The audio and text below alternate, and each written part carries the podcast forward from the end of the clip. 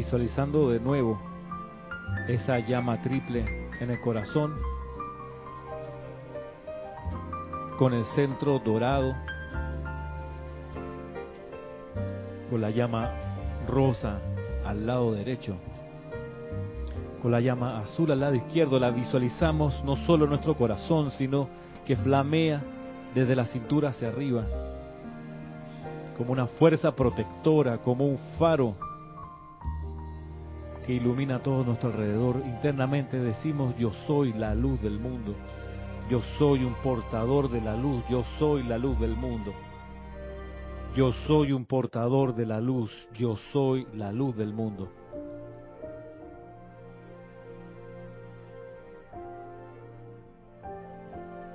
Tomando ahora una respiración profunda.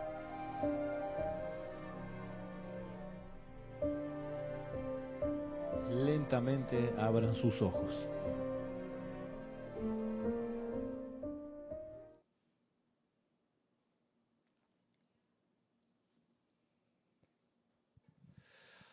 Bienvenidos a esta clase del día de hoy, sábado 26 de mayo de este año 2018. Acá en Panamá son las 11 y 5 de la mañana y estamos transmitiendo en vivo por Serapis Bay Radio y Serapis Bay Televisión a través de la internet. Gracias. Mi nombre es Ramiro Aybar esta es la sede del grupo Serapis Bay en Panamá.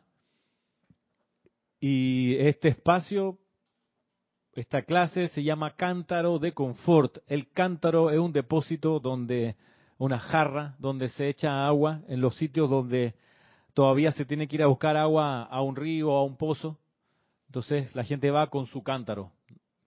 No va con una botellita de desechable, sino el cántaro es, un, es una cosa hecha de greda o de un material así, pues rústico, y ahí se, y ahí por eras, por, por muchas generaciones la gente guardaba agua, y, o si no, guardaba semillas o cosas especiales para la nutrición. Entonces, claro, lo que es al cuerpo físico lo consideramos aquí como para el espíritu también, para alimento del alma, y es la enseñanza de los maestros ascendidos, que es el único alimento que aquí, aquí cultivamos y aquí impartimos o aquí ofrecemos. No sé si saben, pero cada clase es transmitida también por, por la internet. Y aquí, cuando es la transmisión en vivo, un cabinero, en este caso Edith, con sus magistrales manos atiende no solo la transmisión, sino también los mensajes que quieran enviar, envíenle mensajes a Serapis Bay Radio, que es la cuenta de Skype. O si no, a mi correo me pueden escribir a ramiro.serapisbay.com, todo en minúscula. Y con mucho gusto le contesto. Con mucho gusto les contesto también las preguntas que quieran hacer durante la clase. La semana pasada, una persona nos pidió que explicáramos por qué, siendo que la esfera es nuestra forma divina natural, cuando hablábamos de la naturaleza de Dios, que explicábamos que la naturaleza de Dios son las siete esferas concéntricas que envuelven acá arriba en el diseño de la lámina. Esta es la lámina de la presencia yo soy. Eh, aquí le llamamos así. Aquí está representado súper sucintamente, muy, de manera muy esquemática, como es la divinidad en cada uno. Entonces, aquí abajo está el ser humano con la llama triple en el corazón, Aquí está puesta pues una delante de la otra, pero pudiéramos más bien visualizarla como una al lado de la otra, las tres cualidades de, amor, sabiduría y poder. Y hacia arriba pues el cordón de plata y acá en el centro de la lámina está en siete colores las bandas del cuerpo causal, que Jesús en los evangelios aparece como que los tesoros en el cielo. Cuando algo así decía que no se preocupen por acopiar tesoros de la tierra o materiales, sino de acopiar tesoros en el cielo, se refería a la energía constructiva que cuando viene por ley de círculo o por karma de regreso y la energía es constructiva, recordemos que karma no es solo energía destructiva, karma también es energía constructiva. En verdad, karma significa acción. Todo lo que uno hace es una acción, obvio, y se regresa por ley de círculo, y cuando es armonioso, va de vuelta la llama en el corazón y sube por el cordón de plata al cuerpo causal. Entonces, la idea es que podamos eventualmente en nuestra aura aquí abajo, después de purificarla con la llama violeta, esa aura pueda reproducir el cuerpo causal aquí abajo o, duplicarlo de modo que nuestra aura tenga esos colores pulsantes en orden, hacia de adentro hacia afuera, azul, dorado, rosa, blanco, verde, oro, rubí, violeta en la periferia. Bien decía Jesús cuando le decía a los, discípulos, el mal viene a mí y no tiene dónde asirse. Es porque cuando venía una agresión o una energía discordante, se transmutaba en esa atmósfera de purificación que era su aura expandida a sí mismo como una duplicación del cuerpo causal, pero aquí abajo. Entonces, la semana pasada una persona preguntaba por el chat si nuestro cuerpo es, eh, nuestro cuerpo de luz, cuando lo manifestemos, va a ser así en siete esferas concéntricas, ¿por qué, mira la pregunta, ¿por qué el ojo todo avisor se dibuja como un óvalo? Sí, ahí sí me quedé como tildeado, ¿cómo así? Pero entonces, yo que yo no conozco a nadie que haya dibujado el, ojo todo avisor. Sí he visto dibujos del ojo todo avisor y es cierto que a veces aparece como un ojo eh, ovalado, pues, almendrado. Entonces, la única respuesta que se me ocurre, se me ocurre, no es que la he visto en un libro, pero se me ocurre que el ojo todo avisor, bueno, esto sí está en el libro, en los libros uno lo busca, el ojo todo avisor no está aquí afuera como se dibujan los, cíclopes así de la época de los titanes allá en el origen de la mitología griega, que tenían los cíclopes un solo ojo aquí. No, el, ojo todo avisor, lo que sí aparece en los libros es que no es eso, sino es una esfera de luz que está en el centro del cerebro, en el centro, ahí donde está la glándula pituitaria, eso sí aparece. Allí está el ojo todo asentado. Lo que pasa es que está desconectado. Es como un circuito eléctrico que están separados los dos, las dos conexiones. Entonces, se separaron en algún momento. ¿Por qué? Porque usamos la capacidad de visualizar de manera destructiva. Entonces, para no seguir metiendo la pata, iba a decir una barbaridad, pero para no seguir metiendo la pata, eh, fue como mejor desconectarle al chiquillo a la maquinita, porque estaba haciendo problema. Entonces, la gracia es en la medida que uno empieza a visualizar de vuelta ese punto de luz en el medio del cerebro, esos dos, esas dos conexiones se van a volver a juntar. Y entonces, en serio, lo pueden buscar en la anatomía del cerebro, la glándula pituitaria. Físicamente aparece, pongan en Google pituitaria y te va a aparecer y te va a explicar que, de, hecho, los científicos señalan que están, hay dos, dos, dos, dos eh, formas que pudieron haber estado unidas antes en la evolución del cerebro. Lo dicen, ustedes lo pueden buscar. Pero, porque la composición es parecida, es como África y, Sudamérica. Tú sabes que como que embonan, como que hubieran embonado en algún momento. Y que pareciera que estaban separados por, por el océano que se le fue metiendo a poco. ¿Cuál es el océano que separa África y América? Atlántico, gracias, gracias. Aquí hacemos preguntas para que no se me duerma. Y aquí tengo, tú sabes, a Marisa cerquita aquí para que no se me duerman. Así que cualquier pregunta puede pasar, Hilary, no te asustes. Dime.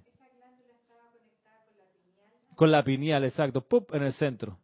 Entonces, y con la pineal. Que se, se separó un poco por protección, igual que el, el cordón de plata, eras atrás, era, valga la redundancia, así como está aquí. O sea, el, eh, hoy lo vemos de, retratado la lámina como el, el tubo de, protección, que es la luz blanca alrededor de la llama violeta, el tubo de protección, pero antes dicen los libros que el cordón de plata era el tubo de protección, pero se fue reduciendo, pues claro, empezamos a usar destructivamente la energía, entonces de nuevo, para que el niñito no reviente la chequera de los papis, eh, vamos a darle una mesada de 5 centavos, porque le dimos de 5 mil y hizo hundirse la Atlántida, ¿ok? Entonces vamos a restarle en serio presupuesto para que no haga más daño y por eso se redujo el cordón de plata al diámetro de un lápiz, que es más o menos lo que la gente en general tiene según los libros. Yo todavía no veo cordones de plata, ni todavía veo así la llama triple en el corazón, lo visualizo, claro. Lo vimos la llama triple en el corazón, en algún momento flameaba de la cintura para arriba. Eso es lo que visualizamos hace un ratito, pero producto de que no le hemos puesto atención, pues uno donde no pone su atención, eso se va reduciendo, vaya y se evapora. Es como una relación de pareja. Cuando uno no la, alimenta y no conversa con la pareja, llega un momento que cada uno por su cuenta. Y, y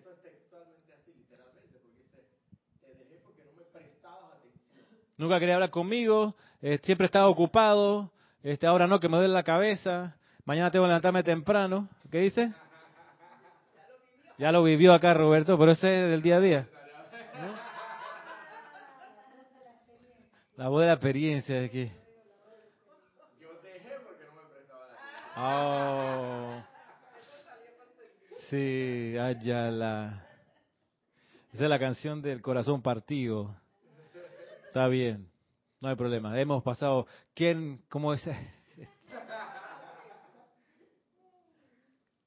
Américo, Américo, ¿quién no lloró? ¿Cómo me sucede a mí? Amar como amé y te olvidan.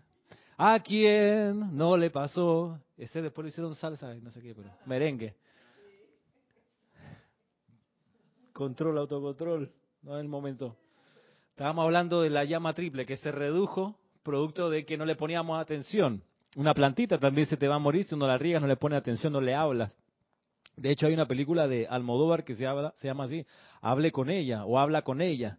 Un poco para hacer el punto de que, si tú no, que este muchacho que le conversa a una muchacha que está en coma, que lleva como un par de años en coma, y él es como el enfermero, de Almodóvar la película, y va y le empieza a hablar le habla, le habla, le hace un, montón de otras cosas. Digamos, para hacerle rápida la historia, queda embarazada la muchacha, pero al nacer la muchacha, al nacer el bebé de la muchacha, que ahí ella sale del coma. Entonces, y esta gracia, entonces al tipo lo meten preso y demás. Pero es, el, tema, en serio, Almodóvar tiene esas, esas historias así. Entonces es el asunto de que, claro, tú no le hablas a alguien, a una persona que te interesa, y ya, la persona de repente agarra otro rumbo. Lo mismo la llama en el corazón, de no ponerle atención se empezó a, achicar. Y de ahí que se le, se le decía en algún momento la llama insustenta, la, la llama triple en el corazón, porque nadie, ningún ser externo, ninguna persona le ponía atención aquí. Todo el mundo estaba mirando hacia allá, hacia afuera, a cualquier distracción. Por no decir el Mundial de Fútbol que viene ahora, que todo el mundo va a estar mirando hacia afuera. No es malo, yo veré algún partido, por supuesto, pero vivir solo allá, viendo allá afuera, pues te, te distrae de lo esencial que es mirar hacia adentro y hacia arriba. Pero bueno, eso un poco para hacer el, el, punto respecto del ojo todo avisor. Entonces, lo que sí entiendo es que de poner de vuelta la atención en el, en el, en el centro de luz que debe haber en el centro del cerebro, allí eventualmente se reconstituirá o se rearmará el ojo todo avisor, que es una esfera, debería ser una esfera, y que la visión es de 360 grados. No de que para adelante, así como, ¿sabes? Hacer predicciones en el futuro ni nada de eso, sino que te tengas la sensibilidad de ver, no solo físicamente, sino percibir con el órgano interno de la visión en 360 grados. No me pregunten cómo se hace eso porque todavía no lo desarrollo, nada más le estoy diciendo lo que aparece en el libro. Esta, Hillary, no te asustes, aquí no hay, aquí en el grupo no hay clase avanzada y que hoy vamos a precipitar un plato de comida, ni todavía no llegamos a eso, ni a quietar tormenta, ni a caminar por el agua, todavía no, todavía no. eventualmente, eventualmente, pero aquí estamos aprendiendo recién algunas cuestiones rudimentarias de la enseñanza de los maestros ascendidos. Sí, y antes de, continuar, por último, un, segundo paréntesis, vale la pena saber un poco, también aprovechando que Hilary está aquí, que es bueno que los estudiantes cuando comiencen a asistir a una clase puedan visitar otras clases de otros instructores durante la semana. Igual los que ven las clases por, por internet sepan que pueden ver las otras clases, no se sientan traicionando a ningún instructor, por favor. Vayan y pongan su atención en otras clases, en otros instructores. Eventualmente, eventualmente, no estaría de más y no sería mala idea que uno escoja un instructor y se quede yendo a una clase en particular, un poco para hacer este mismo fenómeno de energizar una, una enseñanza o una vertida a través de un instructor como estudiante y luego, eventualmente, bien me recordaba Yomar, poder escoger un instructor como, como, como guía. Gracias. Entonces, para que haya, haya un avance todavía mejor y más rápido, porque hay hay como distintos niveles de, aprendizaje, porque uno en las clases aprovecha y, aprende algunas cosas, pero más cerca de un instructor como guía, no es que no es que uno como guía le dice a la gente lo que tiene que hacer, sino que como guía uno puede quizás darle una perspectiva distinta al estudiante para que pueda resolver él su karma individual a su manera y a su tiempo. Pero la gracia de tener un guía es decir, como pegarse más a un instructor más tiempo Eh, y ahí para eso uno está, ¿no? Para resolver preguntas de la enseñanza y para dar, como le digo, eh, perspectivas quizás más panorámicas de la situación que a uno le está quejando. Cuando Jorge Carrizo, que estaba aquí encarnado, que desencarnó hace cinco años atrás, que fue el que abrió el grupo, fundó el grupo en el año 89, cuando él estaba aquí, él era mi, mi, instructor. Yo no solo iba a sus clases, sino que iba a su oficina, aquí al lado. Y, y, y, cuando no, pues estábamos siempre como lo más cerca posible. Yo para aprender de él, para aprender cómo él enseñaba o cómo él entendía las cosas y la enseñanza de los maestros. Y a mí me sirvió mucho andar así cerca de él. Y los que pudimos aprovechar mientras él estaba, creo que nos beneficiamos bastante. Porque existe la opción de que no, yo voy a las clases y ya, que es válida y está muy bien. Pero tú quieres, si tú quieres aprender un poco más, es cosa de que uno se vaya escogiendo, vaya escogiendo qué instructor y agarra uno como, más cercano, pues. Te lo digo y lo, digo también porque a veces estas cosas pueden darse por sentado y no, va de, no está de más repetirlas.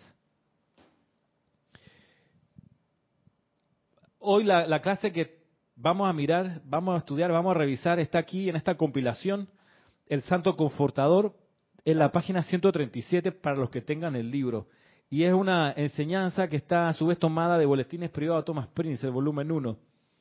Y se llama, lleva por título Maestro del Verdadero Poder.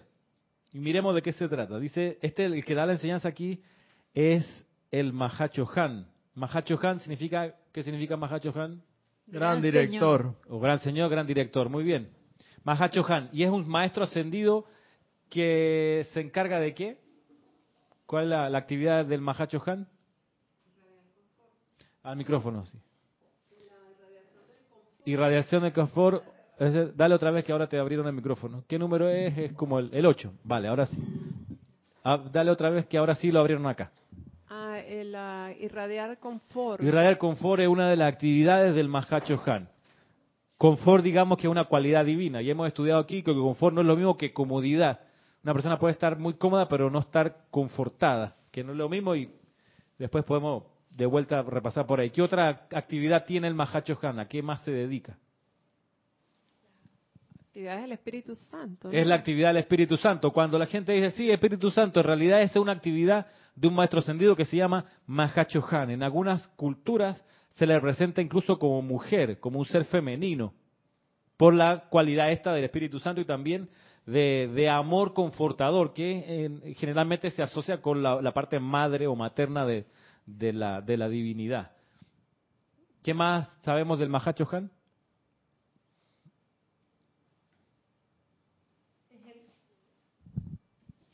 es el camino eh, para, para alcanzar la iluminación.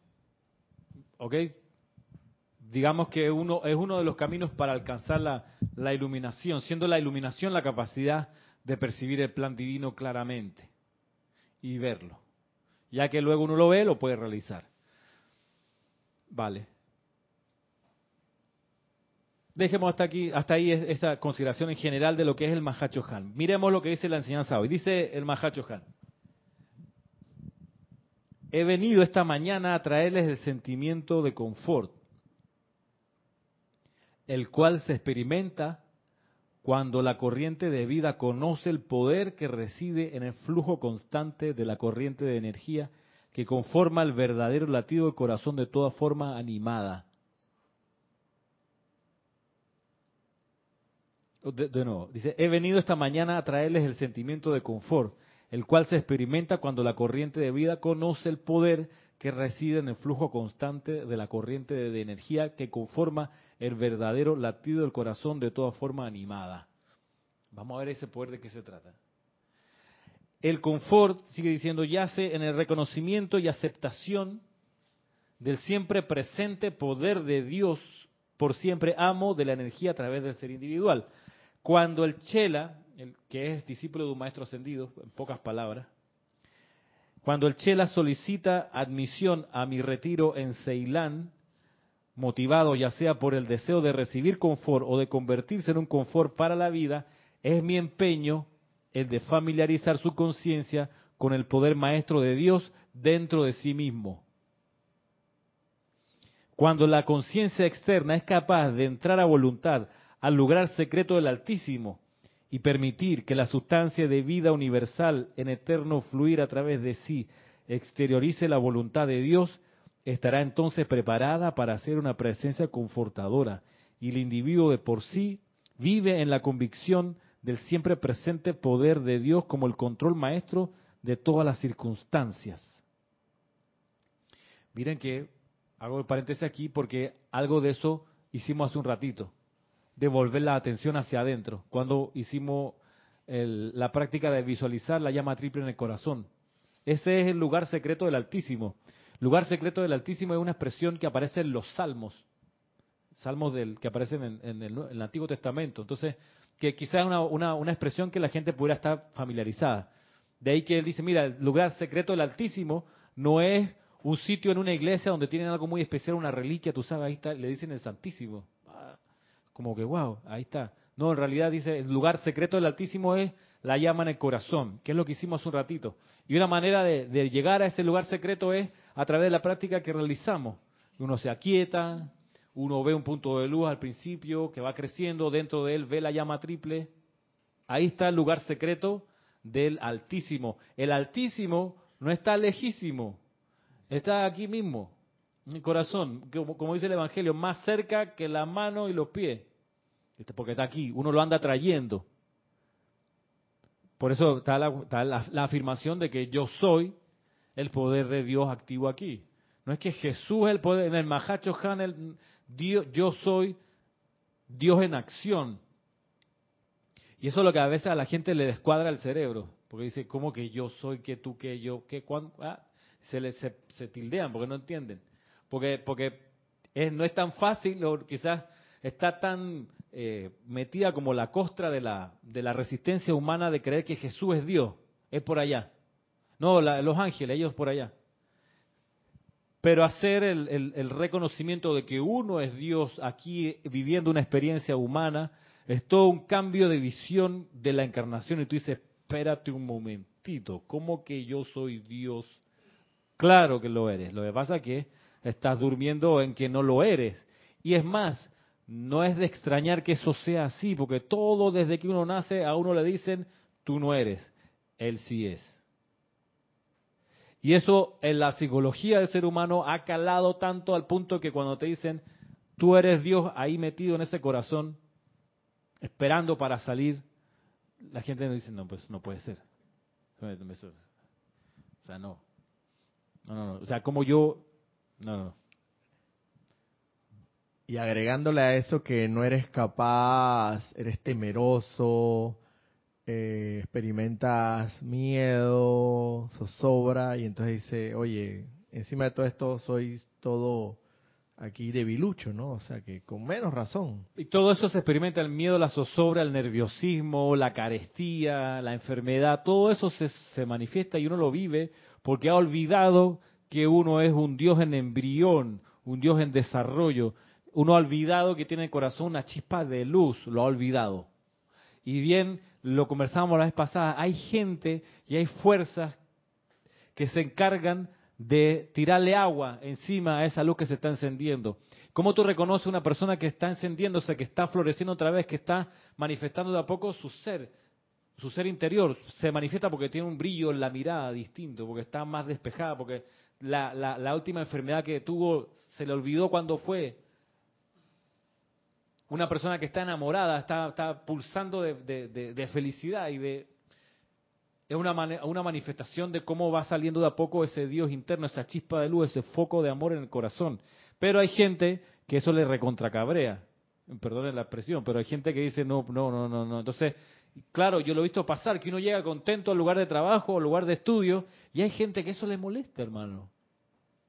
Le molesta, y es, es, lo que veíamos la vez pasada, son los rinocerontes de la experiencia. ¿Por qué? Pues los el rinoceronte es un ser, un cuadrúpedo, que cuando hay un incendio en la selva, en vez de huir, corre que se está, él va contra el fuego.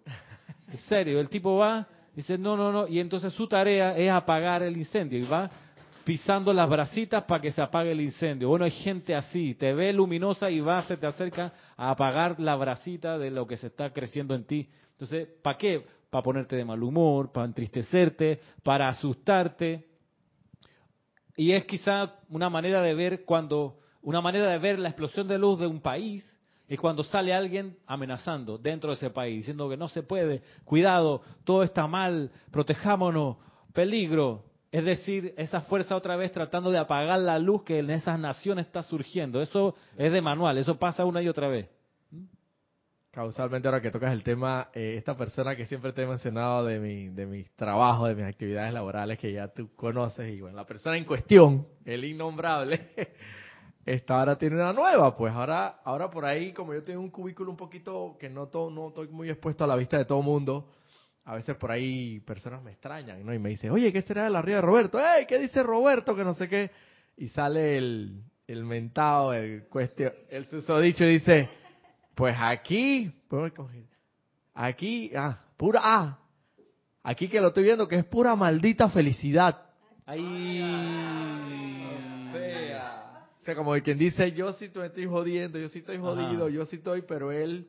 Está Y fresco no es que no esté haciendo nada, sino que bueno, pues que de repente me ve un momento que estoy pensando, craneando, lo que sea, algo, pero en realidad estoy trabajando. Claro. Pero bueno, independientemente, seguro que seguro que si igual me ve haciendo algo, igual va a pensar lo mismo. Pero tiene todo mi eterno amor y mi perdón. Mira, es una manera de, de disolver ese, esos rinocerontes de nuestra vida. Enviarle amor y perdón. Yo te perdono. Visualizarlo y enviarle perdón. Enviarle perdón y amor. Bendiciones. Es así que vamos a hacer. Y vi- eh, ah, como conversábamos un ratito, a veces la familia de uno es ese rinoceronte que trata de pisar la felicidad que uno puede tener. Y eso es de manual, en serio, eso está ahí, está, y lo dice el maestro sentido San Germain. Antes de darle más radiación a los estudiantes, los probamos en su constancia para ver si pueden sobreponerse al ridículo, a la burla, a la mofa de los seres queridos. En serio. Antes de darle más, vamos a ver si con una, una estremecimiento así, si se echan para atrás y dicen, no, esto no es para mí, o, continúan a pesar de la burla. Es como otra vez hemos hablado, cuando uno empieza a despertar y a encenderse la luz dentro y a estar más feliz, más en paz y más próspero, uno empieza a sentir en realidad cómo está entrando en ese momento al estadio del Boca Junior en Argentina a jugar contra el Boca Junior con toda la hinchada en contra. Es como Panamá yendo a jugar, la selección panameña de fútbol yendo a jugar el estadio Azteca contra México. Entonces esa cosa inmensa, todo el mundo en contra mío, bueno, sí, un poco así.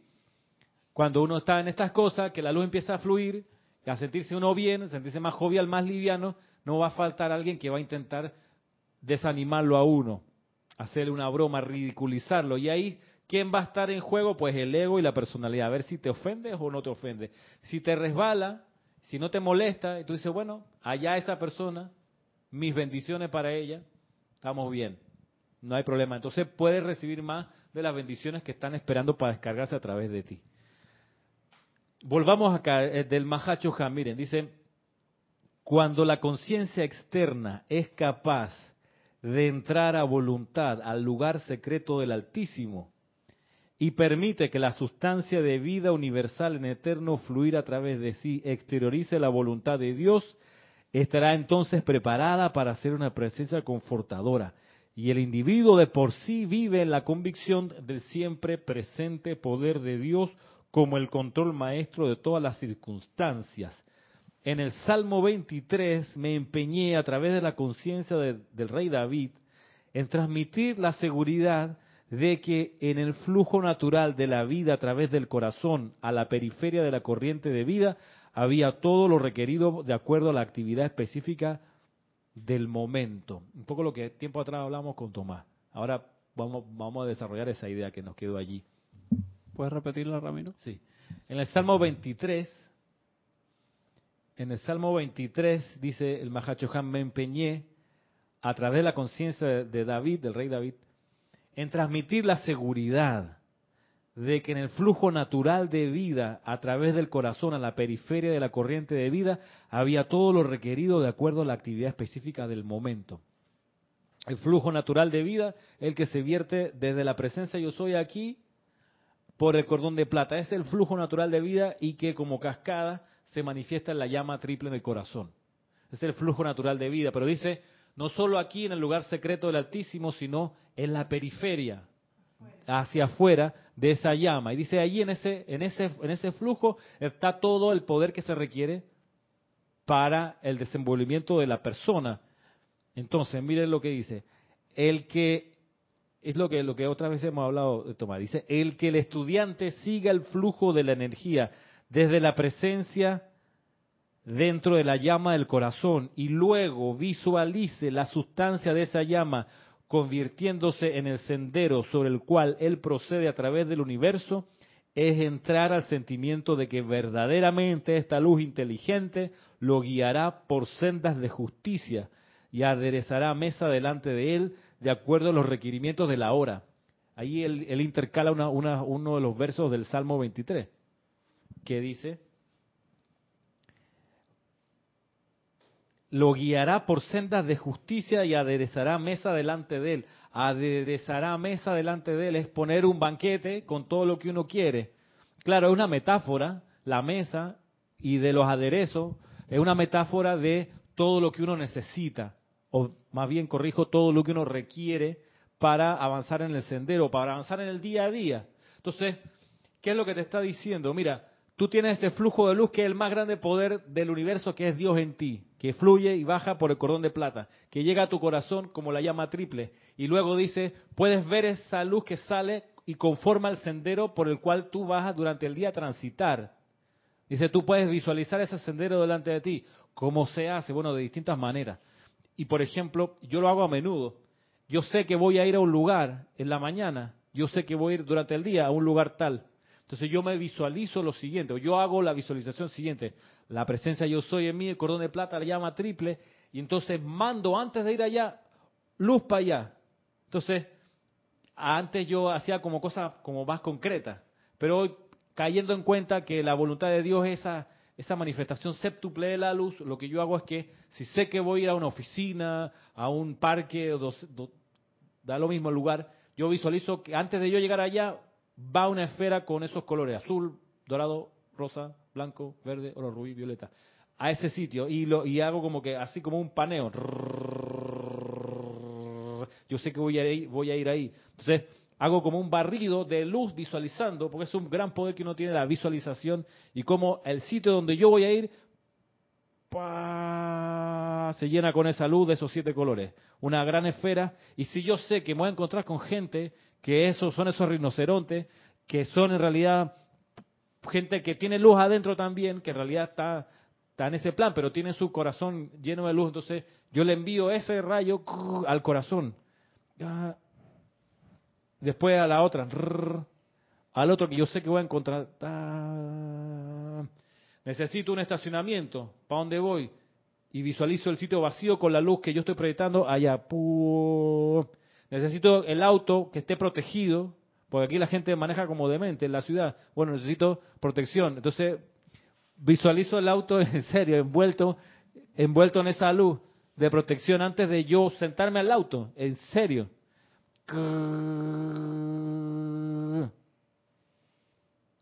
Es más, una época que yo realmente necesitaba plata en el bolsillo. Yo decía, yo no puedo, yo no puedo vivir más en que no me alcanza, hermano. Esto no es, no es ni justo ni necesario ni me, ni me hace feliz. O sea, ¿hasta cuándo voy a estar corto de plata? Pues yo venía de la conciencia de que tener plata es malo.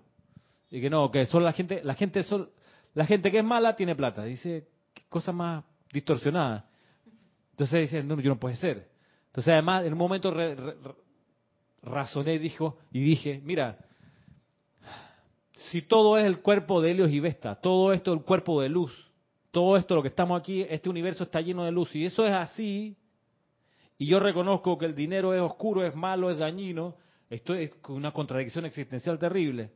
Debo reconocer que ese dinero es en realidad sustancia enmarcada en forma de billete o de plata, que es también parte del cuerpo de luz. Yo no puedo detestar eso, es como detestar parte de mi cuerpo. Eso uno lo hace de adolescente, que uno se cae mal, uno se ve al espejo que, que feo.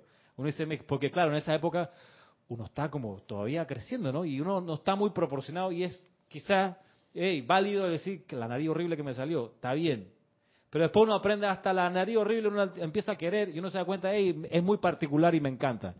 Y de, de hecho, cuando uno califica así las cosas del cuerpo de uno, a los demás le empieza a gustar. ¿Qué nariz que tienes? ¡Wow!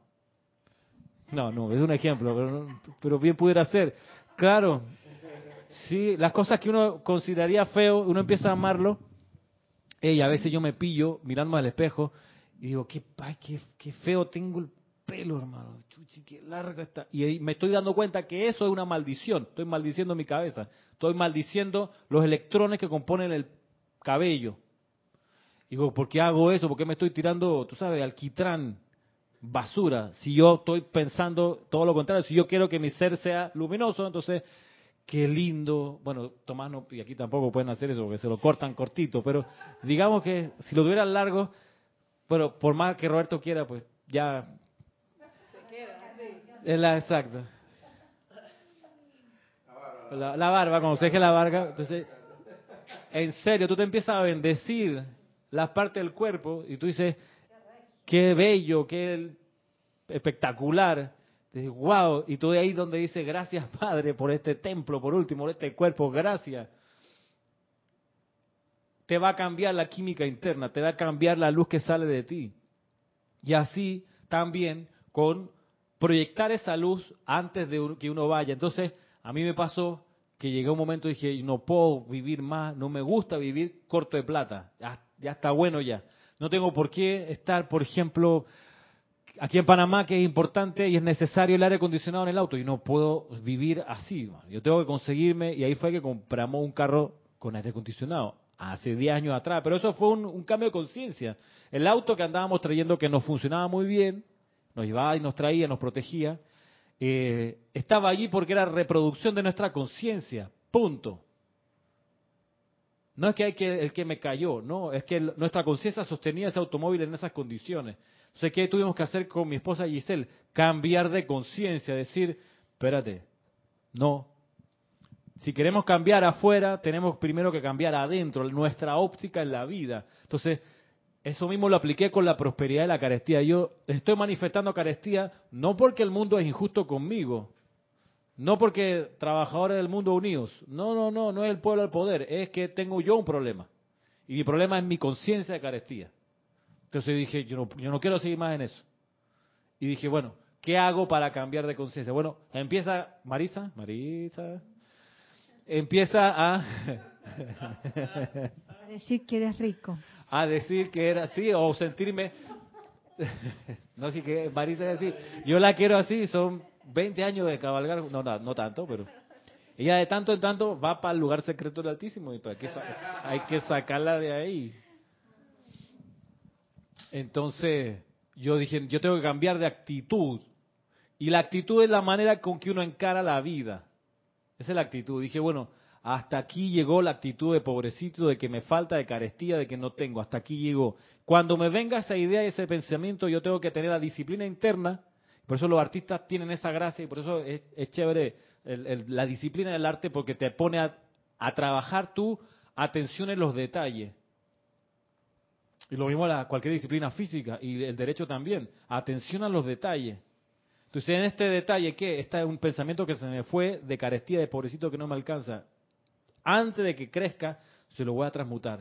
Tú dices, voy a cambiarlo. Y en vez de seguir pensando en eso, voy a utilizar las herramientas que tengo. ¿Y qué empecé a hacer yo? Empecé, esta enseñanza yo la había conocido hace un rato, lo de proyectar la luz antes de que uno vaya al lugar. Hacerlo así. Y cuando llegaba, por ejemplo, a la oficina donde trabajaba antes, que ya había hecho la proyección a ese sitio, que era una empresa que había que hacer prosperar porque si no la empresa tenía que cerrar, si no produce ganancia, hasta ahí llegó. Y ya cuando estaba sentado hoy frente al escritorio y que no llegaban clientes, que pasaban las horas y lo único que sonaba era el aire acondicionado porque ni llamaban por teléfono, dije, bueno, buen tiempo para invocar, para orar y para visualizar. ¿Qué necesito? Tanta cantidad a fin de mes, vamos a visualizarla. Y no solo visualizarla, sino, y ahí está, está aquí está el, secreto de la magia ceremonial, del, del fuego blanco. El secreto es sentirse próspero, sentirse opulente, sentir que ya todo está cubierto, sentirlo. Esa es la gran verdad de todo esto al final, que tú te sientas que no te falta nada. Pero dime. Que eso tiene que ver con la gratitud. Que primero, para sentirlo, tenemos que estar agradecidos de que todas las necesidades están cubiertas, porque si, si la divinidad, mi presencia, me califica a mí para la vida y esa presencia es amor, entonces a mí realmente no me falta nada.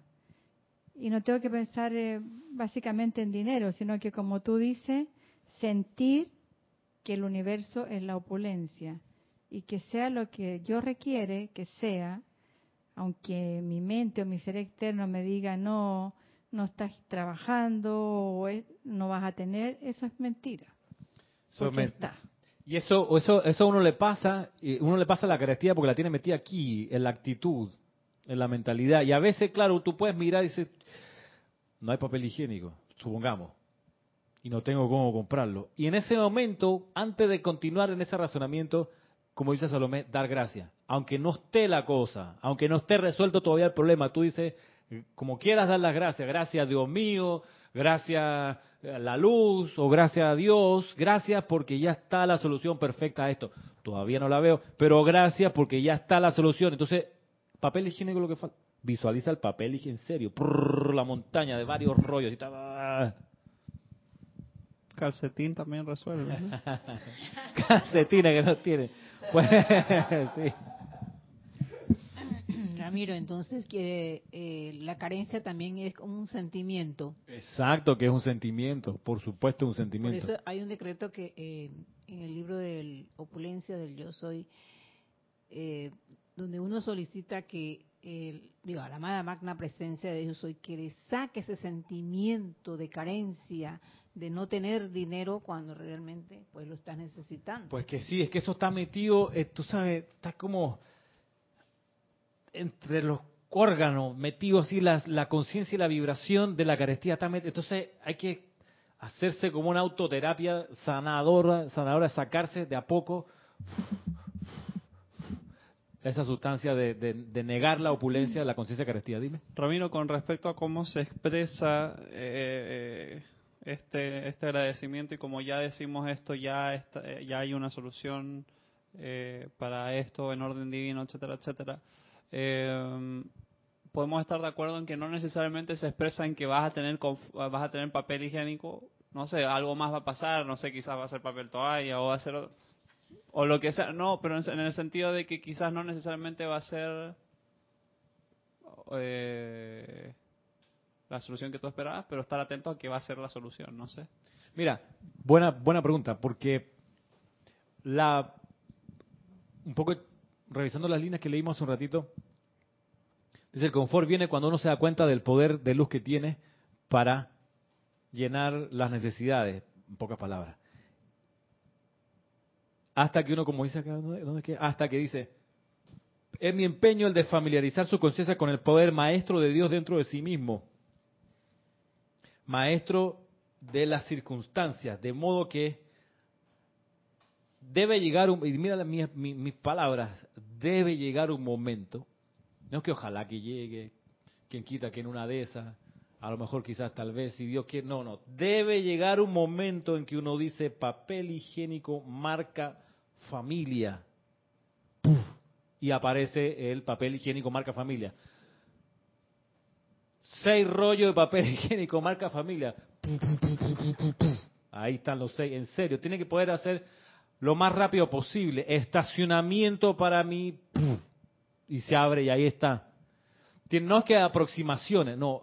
Porque esa es la gracia de la maestría. Boleto de avión. Boleto de avión a 123D. Entonces, lo que pasa es que lo hacemos todo el tiempo, pero como no lo controlamos, creemos que es que las circunstancias lo trajeron a nuestra orilla y que bueno, que así pasó porque alguien te regaló de su buena voluntad una... No, no, no, tiene que llegar un momento inclusive, porque dice, dice por ahí también los, los maestros, no necesariamente la precipitación va a ocurrir desde lo universal y uno dice, eh, plato de pollo con zanahoria, pan, no solo eso, sino que de repente tú dices plato de pollo con zanahoria y alguien te lo regala. O sea, puede venir a través de otros canales. Tú dices, necesito al mes cinco mil dólares. Entonces, me te rompiendo de la cabeza, ¿qué trabajo me da dar cinco mil dólares al mes? ¿Qué Entonces, a lo mejor no es un trabajo de cinco mil, a lo mejor una herencia. Dice, oye, Tomás, usted Tomás, ¿tu apellido Tomás? Tomás Mora, usted está, sí, Tomás Mora, ¿sí? su cédula es 25, 20, sí, sí, mi cédula, ok, eh, fírmeme aquí, ¿qué es? No, no, que usted está recibiendo un tío que tenía allá en Osorno que le dejó una finca que la acabamos de vender y está recibiendo ahora, de ahora me da su, su, su número de, de cuenta cuenta de ahorro para depositarle todos los meses 5 mil dólares y tú, en serio, sí, sí, no, por favor, y tu firma. Entonces, ¿ah? Escribe rápido, dice Edith. Pero ¿quién quita en serio? Viene por ahí o te ganas la lotería o te, en serio, o alguien te regala. Tú dices, ¿cómo? Entonces ahí está la cuestión de entender que el universo es el que opera en todo esto y, uno limitarlo a que no, la plata me va a venir, si es, si es dinero lo que uno necesita, va a venir de ese trabajo. Quizás parte de eso va a descargarse a través de ahí y ese va a ser un canal. Pero hay que pensar que también en serio, a veces yo me, yo me sorprendo, a propósito del dinero, cómo la vaina va llegando. Pero entonces, Ramiro, como por lo menos en el caso tuyo, ¿cómo tú hiciste cada vez que venía ese pensamiento de... Oh, es que como les decía, y gracias por, ayudarme a retomar el, el hilo. Hay una cantante panameña que se fue a Colombia hace unos días atrás a quitarse un implante que se había hecho de eco, ¿cómo se llama? Ecopólipo, no sé qué.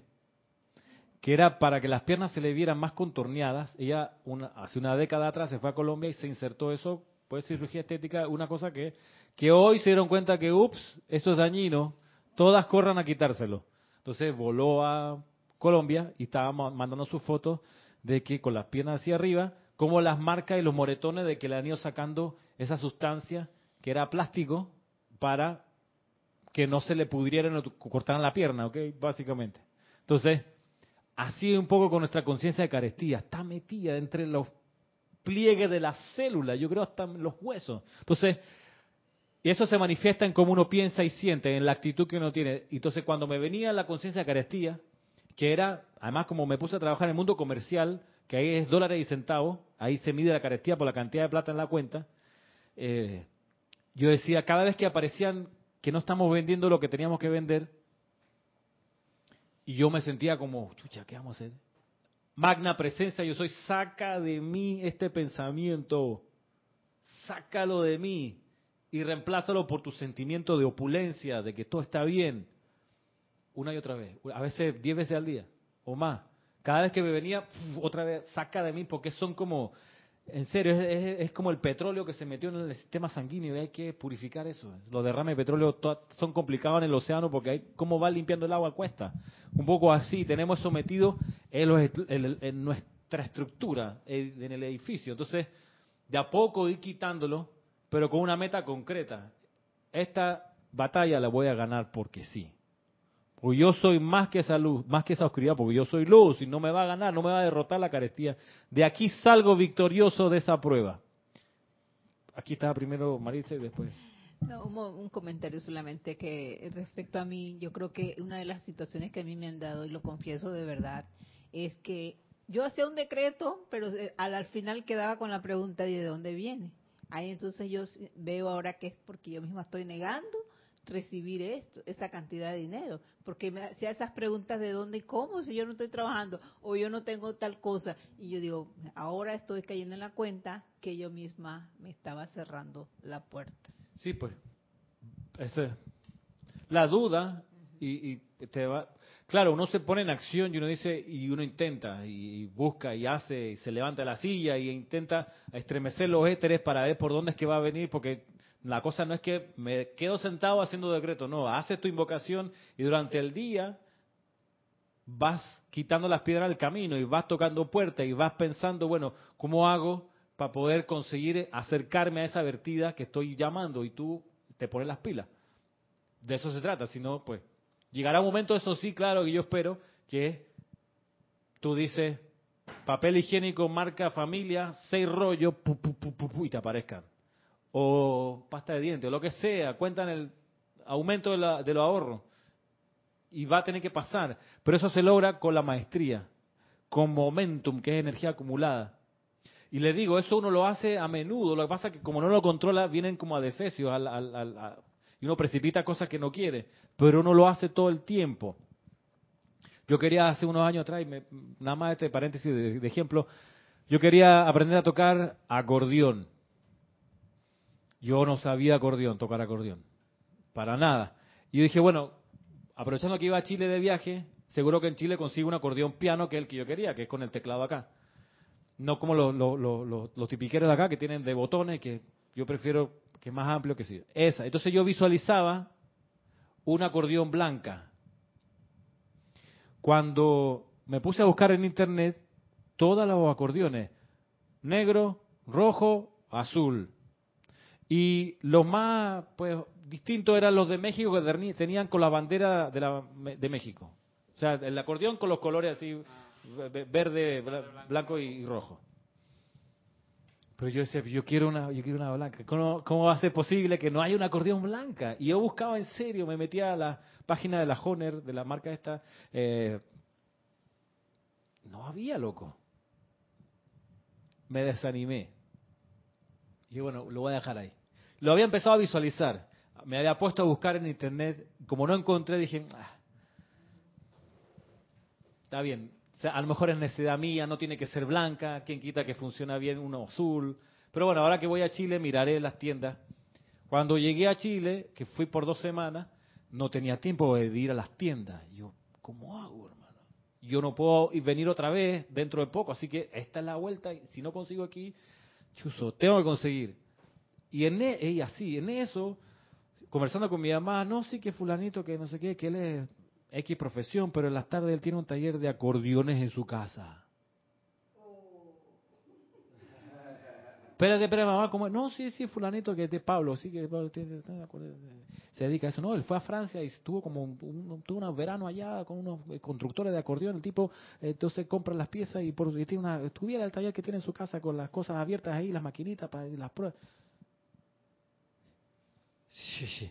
Tenemos tres días para ir a verlo, mamá. ¿Cómo hago? No, yo te lo llamo. bro. Oye, Pablo, mira que está mi hijo acá de viaje, viene de Panamá, quiere ver el acordeón. Si tú tuvieras. Claro que sí. Entonces fuimos para allá. Fuimos al taller. Está la casa y el patio de atrás tenía, en serio, una, pu- un cuartito taller. Las lámparas, las co- acordeones colgados así, pedazos, no sé qué. Y yo miro así, acordeón blanca en el piso. Ya la- acordeón piano, blanca ahí en el piso. Y yo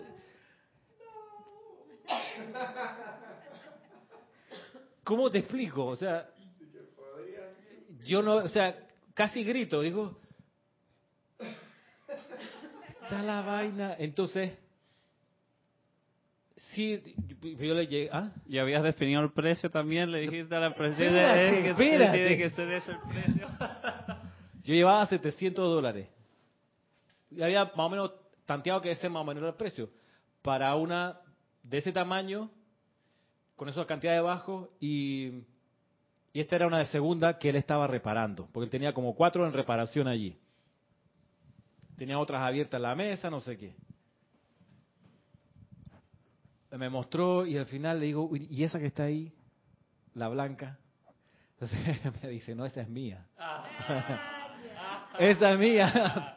Pero la estoy reparando porque tengo que cambiarle no sé qué, mira, papá, papá. Me falta, para esta que te quiero vender, porque allá habíamos hablado de vender, no sé qué, esta que tengo en la mesa, estoy esperando que me llegue una pieza, que debe llegarme en estos días. Se la pongo, ¿cuándo te va Ramiro? No, voy la otra semana. Bueno, de aquí a la otra semana le pongo la pieza que falta, era un acordeón como azul, yo creo. Era un poco más grande. Y valía esa cantidad. Ok, pero uh, Pablo, esa está bonita, no sé qué, la blanca. No, pero es que esa es mía, esa es mi regalona. Bueno, le dije, mira, si no, si no te llega la pieza y no puedes darme esta, tú pudieras venderme la blanca que está ahí. Si pudieras, o sea, me costaría porque es mi regalona, pero ya que no vuelves otra vez para acá, para Chile, bueno, déjame pensarlo. A la semana siguiente, ya que me iba, en serio, dos días antes o un día antes de irme, Pablo, te llamo por el acordeón, mira que todo estoy interesado, ya me voy mañana. Este, ¿te llegó la pieza de la No, hombre, no me ha llegado Ramiro. Yo acá en el teléfono yes, yes. Y entonces, bueno, pero Pablo, hablemos, está bien, pues llega. Y fui a la casa otra vez. y hablamos y al final salgo de esa casa con el acordeón blanca. Ya lo había reparado entonces. Claro, esa blanca no tenía gran cosa, eh, pero le, le tenía cariño y no la quería soltar, claro, estaba pegado, pero y me, me acuerdo porque en estos días un amigo que quiere acordeones, le dije, sí, háblate con Pablo, que no sé qué, y entonces nos chateamos, hola Pablo, hola Ramiro, ese acordeón tiene unos, puede tener 50 años de edad por ahí, y está impecable, pues es Honer alemana, está hecha así como que para siempre, y la misma caja original, y el cuero que tiene colgado original, para colgarse así, este, tiene que haber tenido alguna reparación en algún momento de su vida, porque igual se les repara algo, pero... Y tú dices, esa precipitación, mira que no salió del universal que me cayó del techo el acordeón, sino que se estremeció el universo, los éteres, para que pudiera llegar a las orillas de mi vida ese instrumento, como yo lo había visualizado. Bueno, yo creo que, que todo es así. Si, si tenemos la certeza en, en este Padre de luz y de amor, eh, el miedo a, no tener es falta de fe. Lo digo por mí, porque viví una experiencia bastante larga de la economía de guerra que me, decía yo todos los días y le decía a mis hijos que estábamos siempre en economía de guerra. Entonces vivíamos así, pasando el día hasta que hasta que leí a, a Connie Mente, entonces entendí que era yo la que estaba creando esa situación y empecé y me fui al otro bando de que yo soy millonaria.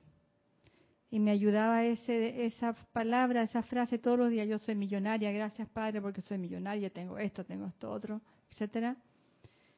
Y bueno todo cambió. No tengo ningún cero para la derecha en el banco pero lo que requiero se precipita. Y lo que te contaba el otro día, el problema puntual de Bruno, que está tirado literalmente en, en San Blas porque su motor está dañado. Y entonces el mecánico me cobra, eh, cuatro, son 500 dólares que tengo que darle para que arregle eso, para que empiece a arreglarlo. Y, y yo no los tenía. Y él no me, bueno, no los tenía. Entonces, no los pude conseguir. ¿Y qué hice? Invocar. Invocar, invocar a la, que se precipitara en orden divino la solución a esto. Y al otro día que hablé contigo, eh, una persona que, que es inquilina nuestra se va de viaje y no va a estar por un mes. Entonces adelantó su alquiler y que era más que eso. Y ya se arregló. O sea, es así. Sí y mismo. era increíble.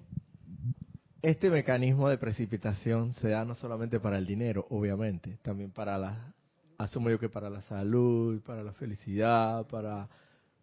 Porque siempre lo vemos en el sentido de que la carestía y el dinero y todo esto y la opulencia, pero el mecanismo es igual para, para precipitar todo lo que en un momento determinado tú deseas, ¿no? ¿Cierto? Sí, y también para... Intangible o tangible, porque intangible estamos hablando de las virtudes del Padre, para sentirlas, y tangible para que propiamente sea lo material que quieres concretar, ¿no? Inclusive para, una, una manera de decirlo es la precipitación y otra manera de decirlo es la atracción. Incluso para atraer eh, gente constructiva.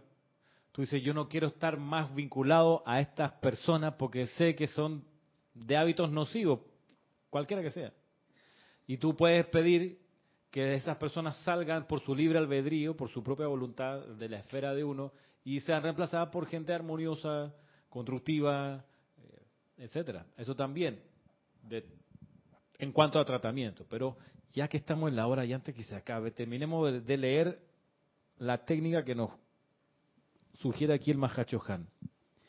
Vamos a repasar. Dice, el que el estudiante siga el flujo de la energía desde la presencia dentro de la llama del corazón y luego la luego visualice la sustancia de esa llama convirtiéndose en el sendero sobre el cual él procede a través del universo, es entrar al sentimiento de que verdaderamente esta luz inteligente lo guiará por sendas de justicia y aderezará mesa delante de él, de acuerdo a los requerimientos de la hora. una persona de esta índole habita en ese sentimiento de, entre comillas, bien y misericordia todos los días de su vida. Cierre comillas. La inteligencia contenida en este flujo natural de energía sí se le conoce y de hecho se le visualiza como una sustancia exteriorizada abanicándose hacia afuera desde el corazón, hará de cada día un día de gracia, armonía, felicidad y logro, y mediante la inteligencia contenida en la sustancia, la necesidad pertinente a cada hora sería satisfecha. Miren, si el estudiante pudiera visualizar esta sustancia convirtiéndose en un cáliz del cual él pudiera beber el conocimiento sobre el que reposaría, el pan de vida que es el alimento del cuerpo, la misericordia por la cual el karma retornante sería fundido dentro de la nada, un verdadero escudo entre él y todas las apariencias del mal, así como la inspiración del alma en el limpio, libre y purificado espíritu por medio del cual toda corriente de vida que contacte sería bendecida, entonces verdaderamente podría encontrar el consejo del sabio lleno con sabiduría cuando exhortó al aspirante, comillas, estad quietos y conoced que yo soy Dios.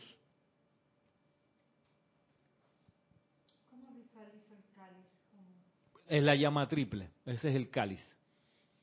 Tú visualizas la llama triple y la visualizas, viste, de varias maneras de acuerdo al requerimiento. Si tú necesitas transmutar una energía discordante, alguien que te dice una pesadez o te tira una energía, una queja o te habla mal de alguien, tú dices, bueno, visualiza esa desde el cáliz del corazón de esa llama triple, en este caso la llama violeta que envuelve a esa energía.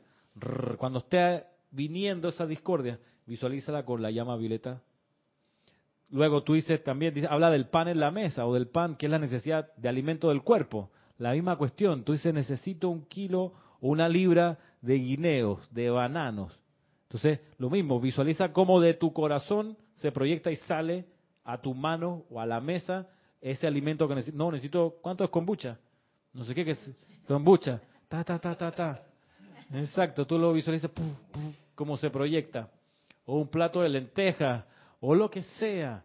Mira que esa es la gracia de la, en serio, de las reuniones de planificación de las empresas. Antes de que se haga el proyecto lo visualizan. Traen a los diseñadores, lo dibujan y luego lo hacen. O sea, lo visualizan, lo traen en, borrador y luego eso es lo que energizan y realizan. Ese mecanismo lo hacemos a diario, nada más que no lo controlamos. La cuestión va a ser que lo controlemos. Y digamos, quiero no por capricho, sino porque necesito una 4x4 blanca. Y lo visualiza y lo visualiza. Y tarde o temprano, ahí está la llave de tu 4x4, 4x4 blanca. Pero tiene que haber un motivo, un motivo oculto puro. Sí, ¿qué, ¿qué, pudiera ser un buen motivo? Pues necesito esto para transportarme ida y vuelta. O sea, porque si hay un motivo oculto, impuro o personal o de arrogancia o para para parolear, entonces para que es un poquito más difícil, ¿no? Claro, ahí, ahí, sí no, ahí sí no, porque contaminas la precipitación con que eventualmente va y aparece tu 4x4, pero va a estar complicada porque va, va nació con el sentido de competencia, de restregarle el carro en la cara a los demás, porque mira, ahora que tengo plata me, me compro un carro caro. Entonces, va a estar, sí, lo va a precipitar y todo, pero va a estar con esa radiación todo el tiempo. Ramiro, o sea, pero según entiendo la enseñanza, precipita el deseo constructivo, ¿no? Sí, precipita el deseo. Se precipita todo. La gracia es que cuando uno se precipita todo, lo constructivo y lo destructivo, nada más que uno con este poder, cuando lo empieza a conocer, uno se da cuenta rapidito que no vale la pena energizar la precipitación de algo destructivo. No vale la pena, pues se te devuelve. Se te devuelve foco. Tú dices, cuño, ¿por qué me metí este problema? Vos lo precipitaste, lo energizaste, lo trajiste a tu vida. Entonces, mira cómo, qué mal se siente cuando se precipita algo así. Así mismo. Entonces, uno se vuelve, como dice aquí, estad quieto, tranquilo, hermano. No te sofoques, no te agites, no te alteres, no te pongas nervioso. Aquietate, tranquilo. Conoced que yo soy Dios. Que, o sea que desde este flujo de energía, no sé si se dieron cuenta que hay una palabra que repite varias veces que es que la, luz es inteligente. Esta luz inteligente, no sé qué, esta sustancia inteligente, claro, porque tiene inteligencia, es decir, va a obedecer tu comando, tu, tu proyección. Yo entendí que la precipitación es lo mismo que la fe. Siempre tenemos fe, o, o en la iluminación o la fe ciega, pero tenemos fe y vivimos en base de eso en la oscuridad o en la luz. Y la precipitación siempre es, siempre estamos precipitando por un lado o por el otro lado. Si precipitamos a través de la de la fe ciega, entonces va a ser nuestro ser externo, la personalidad, la arrogancia, etcétera, la que va a manifestar visiblemente en nuestro mundo nuestras cosas y también nuestras relaciones. Entonces vamos a sufrir. Lo digo por mí. Pero si yo precipito por la otra vía, que es la iluminación, ahí voy a tener el discernimiento de preguntarme a mí misma, ¿para qué quiero este carro?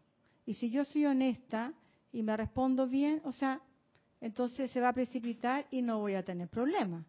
Pero siempre estamos precipitando. Siempre. Siempre, siempre. Un resfriado es algo que tú precipitas. Un resfriado. Eh, la crisis de un país es algo que uno precipita, colectivamente. Yo, esta vez que fui a Australia, tenía.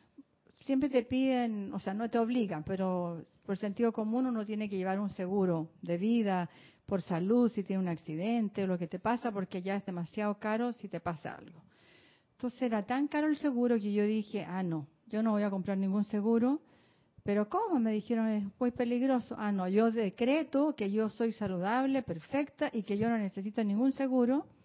Y, lo, y ya, me fui sin seguro. Apenas llegué allá, me picó un bicho, la cara, y tenía la cara inflada como un globo. Y yo dije, Dios, el seguro. Y entonces empecé a transmutar, a transmutar. No, yo no necesito seguro, no necesito seguro, me voy a mejorar. Y al final pasé 15 días así y ya me mejoré, pero no pasó nunca más nada. Pero era porque tal vez tenía miedo, no tenía suficiente fe y dije, algo me puede pasar. Se fue el besito de bienvenida de Australia. Y no me volvió a pasar nada más, pero era la certeza después. Claro. En el día a día, como aplicación diaria, yo recomiendo eso. Te sientas, te aquietas y visualiza la llama triple en tu corazón. Y luego, si sabes que vas a ir a un lugar, que te vas a encontrar con ciertas personas, que vas a subirte a tal vehículo, visualiza sentado como tú estás, cómo se proyecta de tu corazón, luz a esos sitios si tienes un problema con alguien, aprovecha ese momento y le envía la luz violeta del perdón. Y mientras esa luz va hacia allá, visualiza cómo esa luz envuelve a esa persona y le manda el pensamiento, yo te perdono, yo te perdono, porque yo soy el perdón y yo te perdono. Y así, necesita, en serio, suministro de dinero y vas a un sitio donde va la misma cuestión, te visualiza con luz dorada, el sitio donde estás, luz dorada, yo soy la opulencia de Dios o yo soy el suministro ilimitado de Dios de todo lo que requiero. O inclusive puedes agarrar, a mí me funciona bastante bien y rápido, el yo soy la resurrección y la vida de el suministro ilimitado o de la armonía o de cualquier cosa que uno le ponga después a este decreto, yo soy la resurrección y la vida de, le llenas el espacio en blanco con la cualidad que quieres que resucite. Eso es cada vez más rápido, en serio. Cada vez más rápido se va, se va transmutando la discordia en luz. Pero la cuestión es que hay que, hay que aplicarlo. Y esa es, la, esa es la esencia de esta enseñanza hoy, pero también el día que ustedes quieran repasar el Salmo 23, que lo voy a leer ya para cerrar, aquí en el Salmo 23 lo que está encriptado aquí es esta enseñanza del poder de precipitación y el control de la precipitación y cómo eso es el verdadero confort. Dice, Jehová es mi pastor, nada me faltará. Estad quieto y conocer que yo soy Dios. En lugares de delicados pastos me hará descansar. Junto a aguas de reposo me pastoreará.